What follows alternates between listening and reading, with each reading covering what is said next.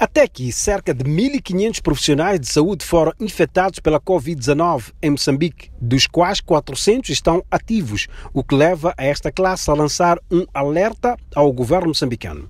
Nilton da Tia, porta-voz do grupo, dá conta de algumas exigências das quais receberam resposta de solução para breve. O Ministério da Saúde confirmou a disponibilidade de equipamento de proteção individual para cobrir as necessidades do país e comprometeu-se em aprimorar a distribuição deste equipamento para as unidades sanitárias.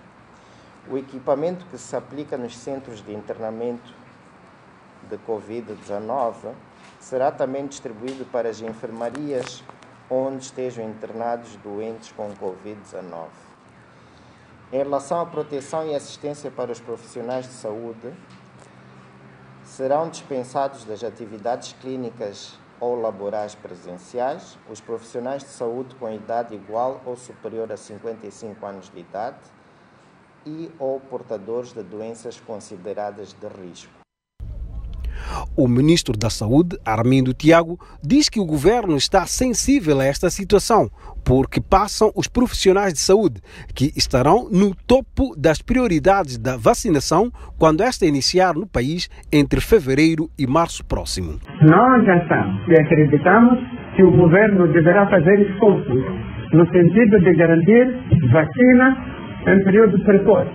Portanto, queríamos era que nós tivéssemos vacina entre os meses de fevereiro e março para garantir a proteção dos grupos de risco. Para aliviar a sobrecarga porque passa esta classe, Moçambique recebeu profissionais de saúde cubanos, sendo quatro médicos e nove enfermeiros especializados em cuidados intensivos, que vão trabalhar na cidade de Maputo, que é o epicentro da pandemia no país, revelou o CNIC, diretor nacional de assistência médica. Desgaste físico, emocional, aliado a estes fatores de alguns ficarem doentes eh, na linha de combate, é lógico que eh, receber e ter estes recursos é uma mais-valia para o país, porque vamos ter uma resposta cada vez melhor e com eficiência.